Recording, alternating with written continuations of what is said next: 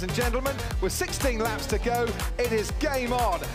Hola a todos, bienvenidos al consultorio del Dr. F1. Estamos de vuelta después de unos días y los saludo con el gusto de siempre desde la Sierra Norte del estado de Puebla.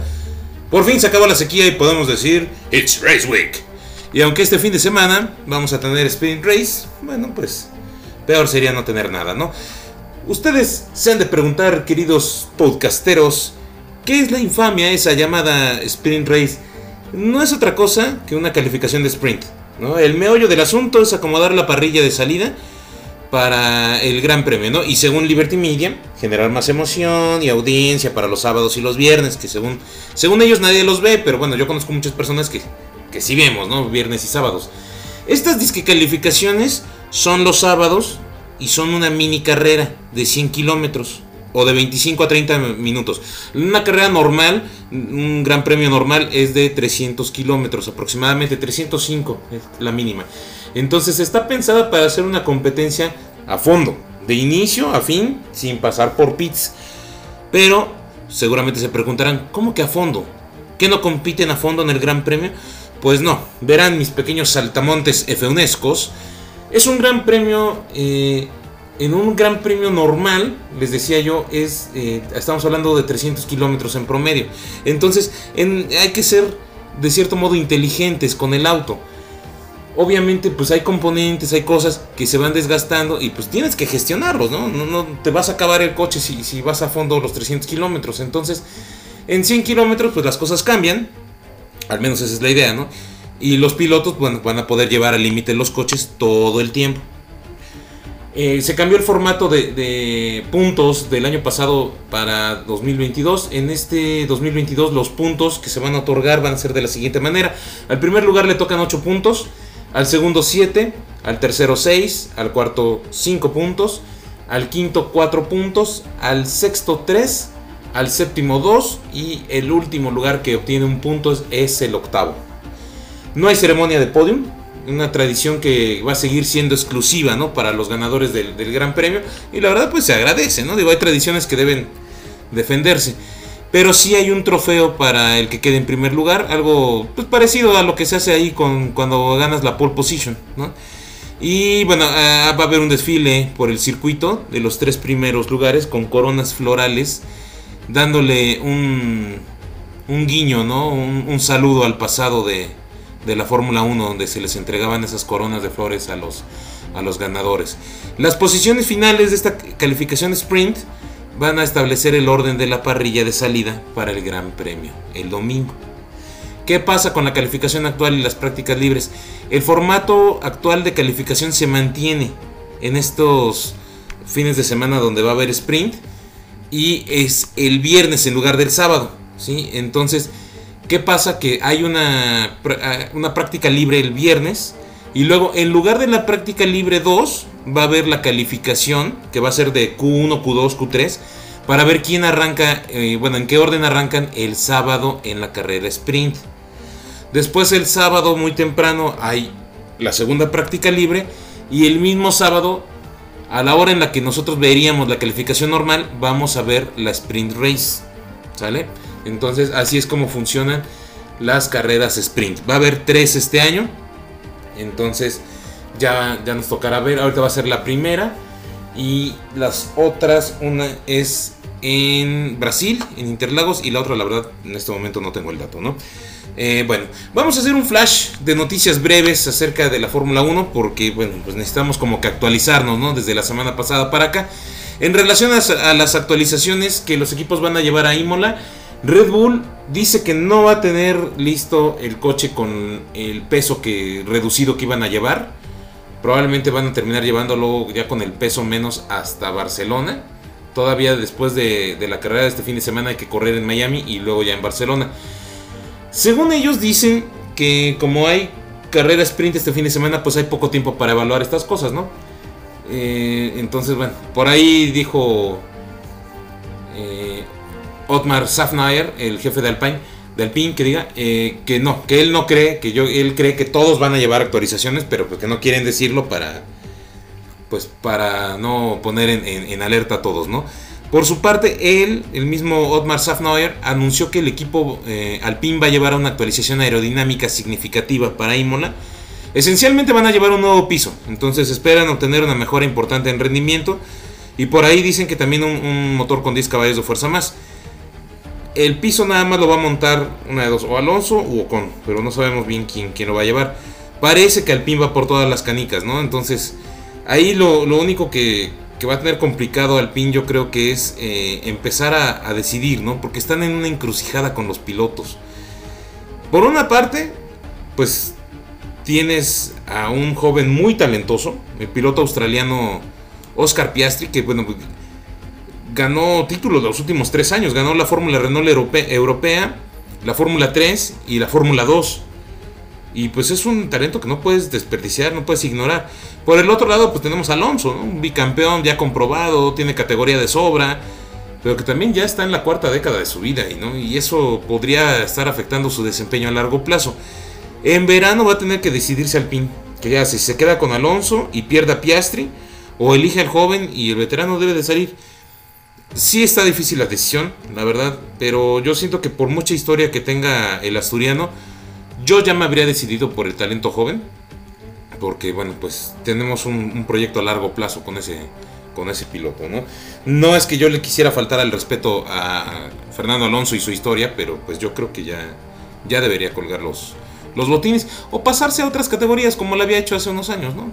Yo creo que ya, ya es tiempo. Digo, no lo veo lento, pero tarde o temprano le va a pasar. Le pasó a Michael Schumacher una vez que en su última temporada tuvo un choque contra Nico Hulkenberg, donde todo el mundo se dio cuenta que había sido falta de reflejos, que sus reflejos ya no eran los mismos, ¿no?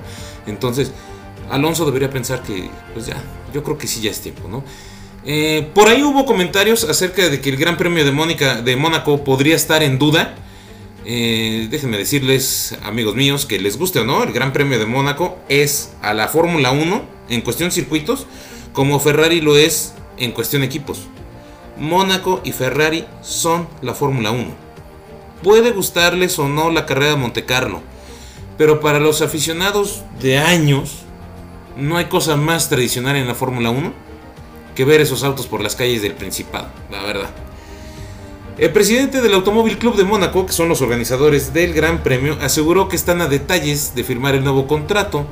Entonces, no me preocupa, va a haber Gran Premio de Monte Carlo. Por ahí dice que lo que no se sabe es si van a ser 3 o 5 años, pero que hay contrato, hay contrato, ¿no? Entonces, eh, podemos estar tranquilos, va a seguir existiendo la carrera. En lo particular, yo jamás cambiaría a Monte Carlo por cualquiera de los circuitos nuevos, ¿no? Ninguno de los circuitos nuevos tiene la historia, la tradición y el glamour que tiene este Mónaco, ¿no? Por mucho que vayan ahorita a correr en Miami el año que viene en Las Vegas, jamás se van a comparar con Monte Carlo. Eh, va a haber equipos que se van a quedar después del Gran Premio de la Emilia Romagna en Imola. ¿Para qué se van a quedar? Se van a quedar para probar las llantas de Pirelli para 2023. Sí, van a ser cuatro equipos. Eh, Pirelli por fin logró acomodar las fechas porque, bueno, con, con tantas carreras está bien complicado. El reglamento les permite 25 días para probar las llantas, pero por lo mismo del, calendario van a ser nada más 18 los días que van a poder probar participan todos los equipos, menos Haas, que seguramente está fuera por cuestiones económicas. El año pasado el que no participó fue Williams, porque tampoco, pues el, eh, Williams tenía un exceso de recursos el año pasado. Este, esta fecha, el día 26 de abril, van a probar Alfa Tauri, Alfa Romeo y Alpine. Y el 27 de abril van a probar Alfa Tauri, Alfa Romeo y Ferrari. Entonces, bueno, pues ahí vamos a, a ver, yo creo que se quedan esas escuderías por lo cercanas, ¿no? Ferrari y Alfa Tauri son escuderías italianas, tienen sus, sus sedes, eh, Ferrari en Maranello, Alfa Tauri en Faenza y Alfa Romeo podríamos considerarla una escudería suiza, su sede está en, Suiza y bueno, Suiza está cerca de Italia, ¿no? Entonces eh, es este, mera lógica. Eh, por ahí también hay otra noticia donde los equipos piden una reforma a la manera de compartir los datos en Fórmula 1. Los jefes de la Fórmula 1 se sentaron a platicar con la FIA porque bueno, pues están, están invitándole a la FIA a que replanteen, ¿no? a que cambien la forma en que los equipos trabajan juntos. Esencialmente todo el pedo desde el asunto es que se están quejando por la estrecha relación que hay entre Haas y Ferrari. Y de cierto modo tienen razón, ¿no? Digo, después de dar las peores lástimas en 2021 Haas, pues todos sabemos que en 2022 ha sido la otra cara de la moneda, ¿no? Entonces, eh, el equipo gringo, pues ya está levantando sospechas, ¿no? Entre sus, entre sus, sus rivales, porque bueno, pues estos dicen que se han beneficiado demasiado por los estrechos vínculos que tienen con Ferrari. Todos sabemos que los gringos han comprado abiertamente todas las piezas que han podido comprar la Ferrari, que se les ha permitido el reglamento. Entonces, este año todavía llegaron a un punto cúspide, ¿no? De, la relación entre, entre Haas y Ferrari, y forjando lazos todavía más estrechos. Eh, crearon un centro para, para, hacer piezas para Haas en Maranello. Y además, varios eh, ex empleados de la escudería italiana se pasaron a Haas.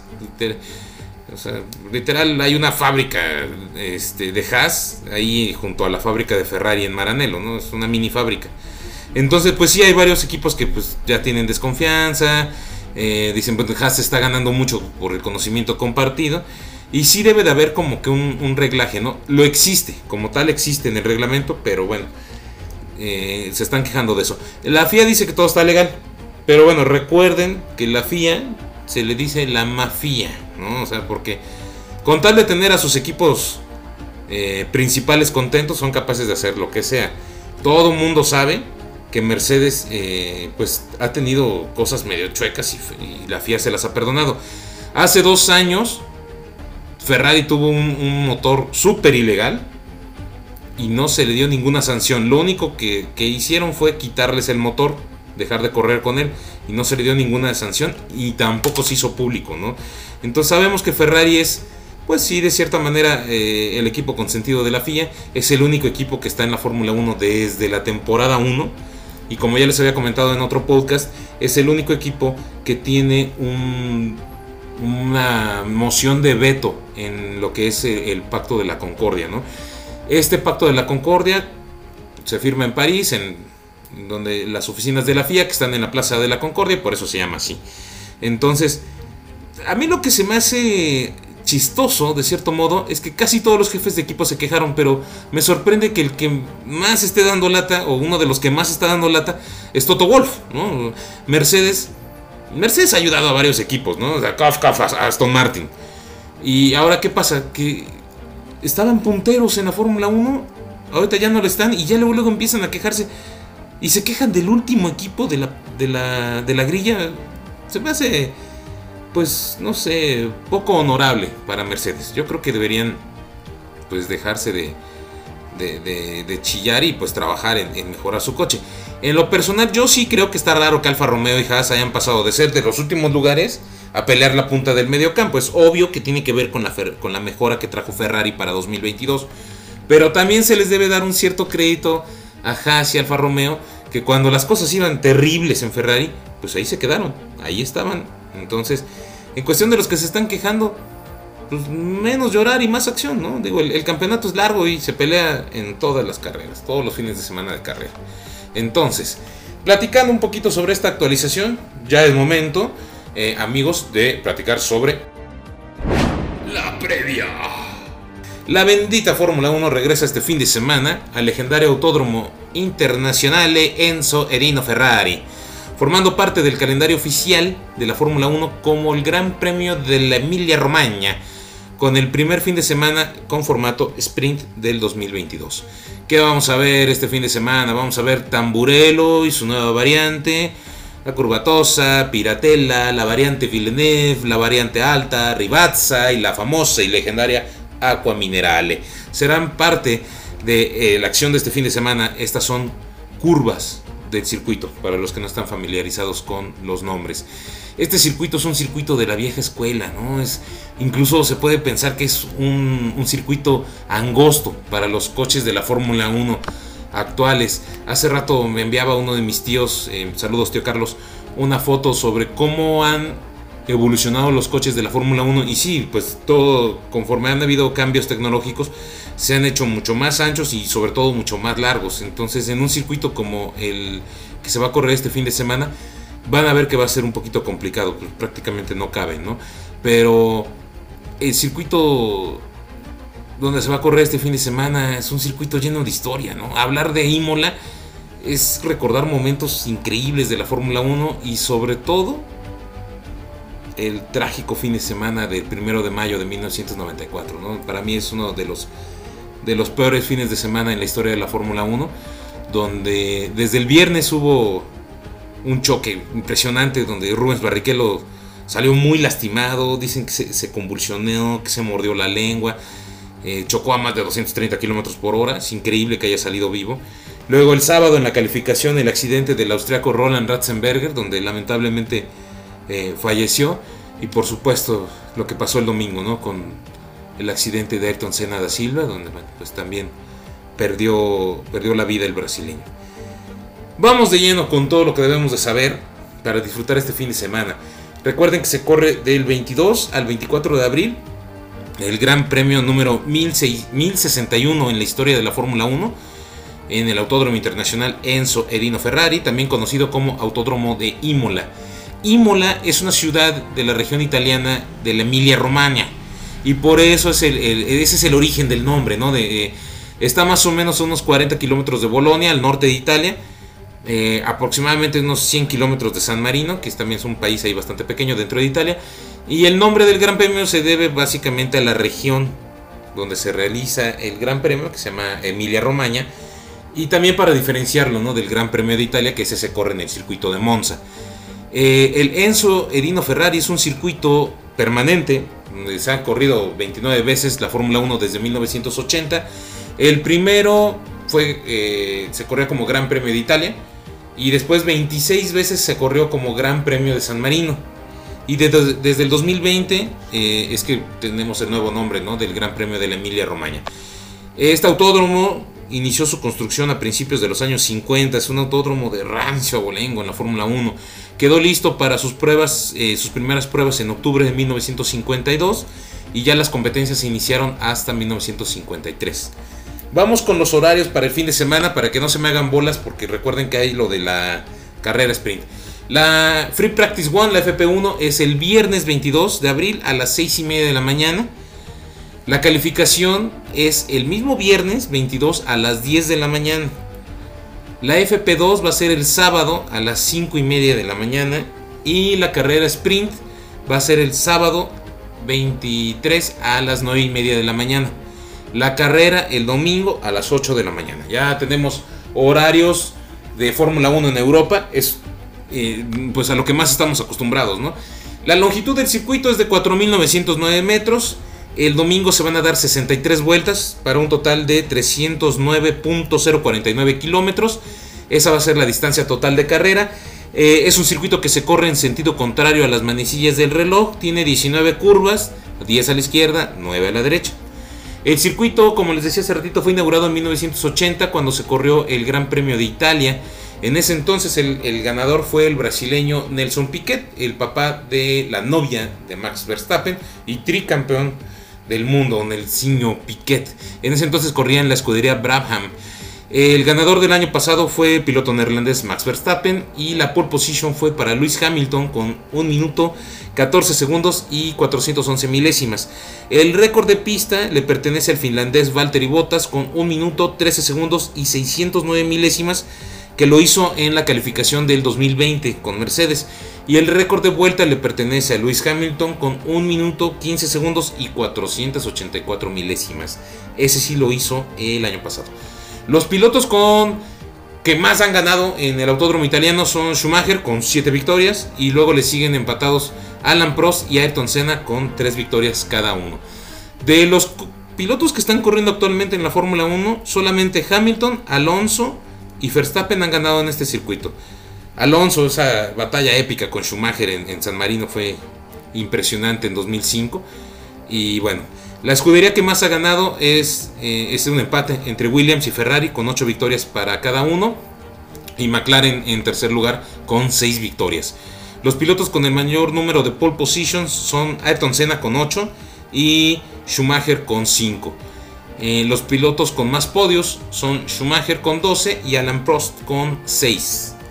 En cuestión de los compuestos que Pirelli va a llevar este fin de semana, Pirelli corre su primer gran premio eh, en casa de, bueno, de este año y mandó los compuestos C2, que va a ser el duro y lo vamos a poder diferenciar por el color blanco, el C3 que es el medio y lo podemos diferenciar por el color amarillo y el C4 que va a ser la gama blanda en color rojo.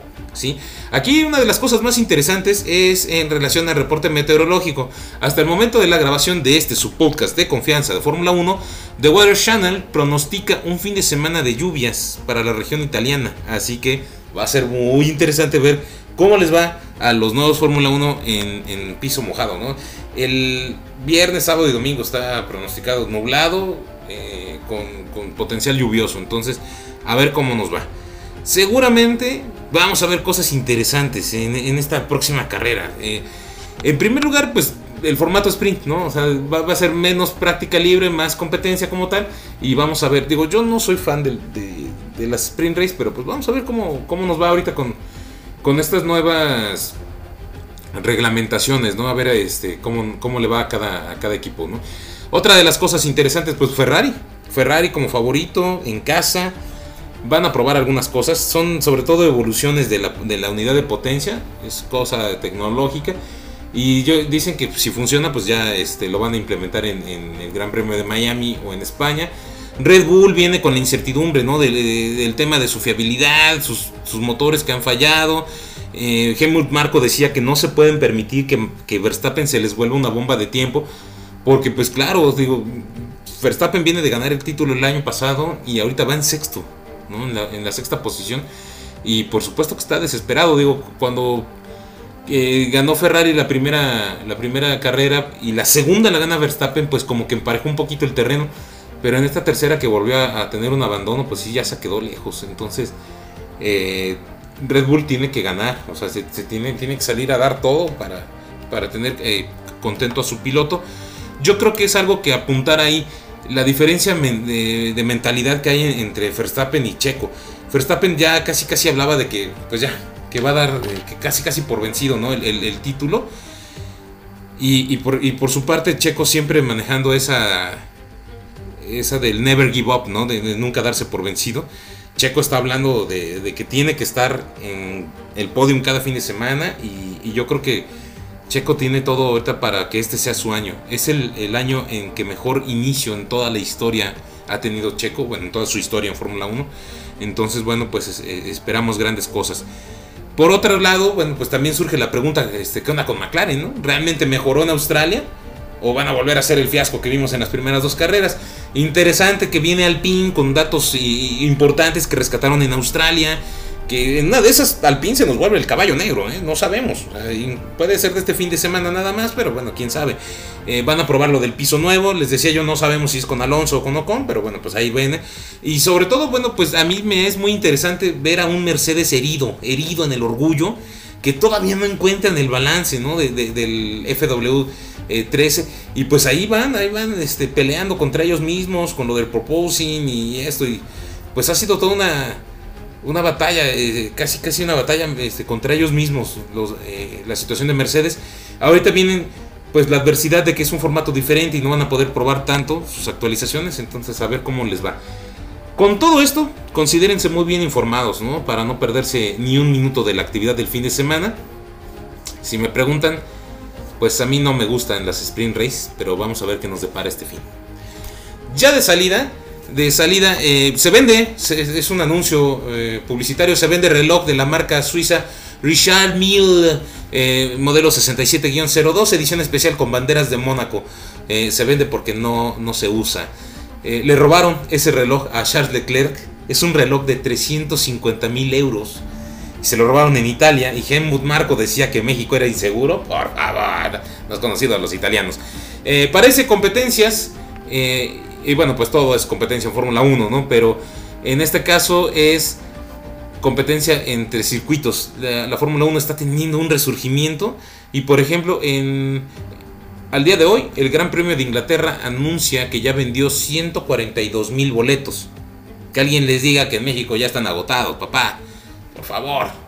Estos chavos eh, ingleses todavía les falta, ¿no? Eh, todavía no se corre en Miami y los vecinos ya se están quejando de que ese día van a sufrir con el ruido.